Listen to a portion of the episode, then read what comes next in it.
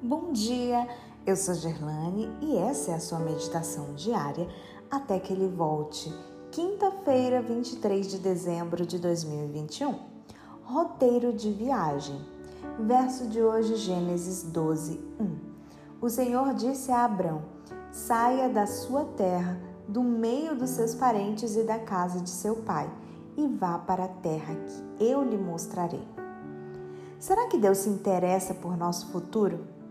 Nas encruzilhadas da vida, você já procurou a direção divina pedindo a Deus um roteiro de viagem? Recebeu um mapa ou teve que conviver com o silêncio?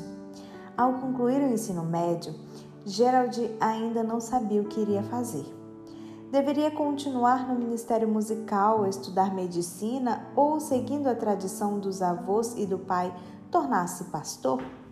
angustiado, iniciou um pacto de oração, pedindo que Deus lhe mostrasse o caminho, o que levou a dois anos de espera. Seu período de 18 meses de serviço público na Alemanha, uma alternativa ao serviço militar obrigatório, estava para terminar e ele continuava perdido. Com 15 dias de férias pela frente, Gerald e seu amigo Matias decidiram escalar os Alpes suíços. Era início de outubro, outono na Europa. Com duas barracas velhas, muito entusiasmo e pouco dinheiro, partiram para Moritz, na Suíça.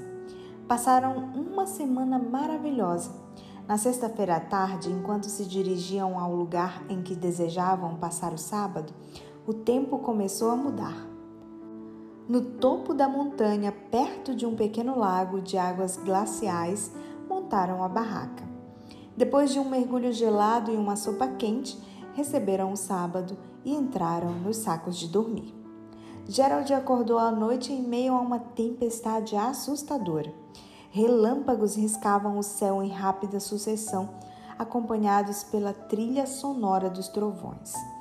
A barraca precária, com estacas de ferro apontando para o céu, perfeitos magnetos para atrair raios, estava cheia de água.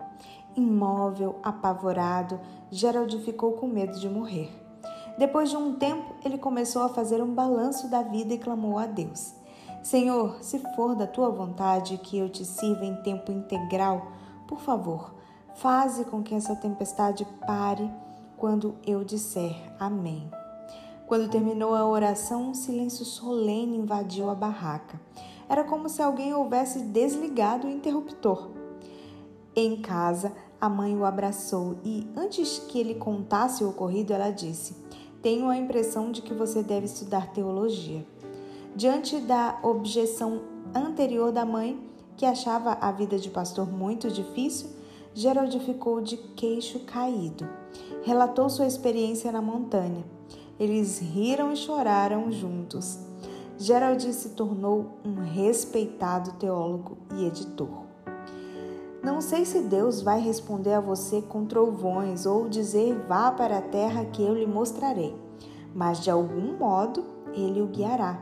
Porém, pedir informação a Deus sobre o caminho certo só faz sentido se você estiver disposto a seguir o roteiro indicado e ultrapassar as fronteiras de seu mapa pessoal.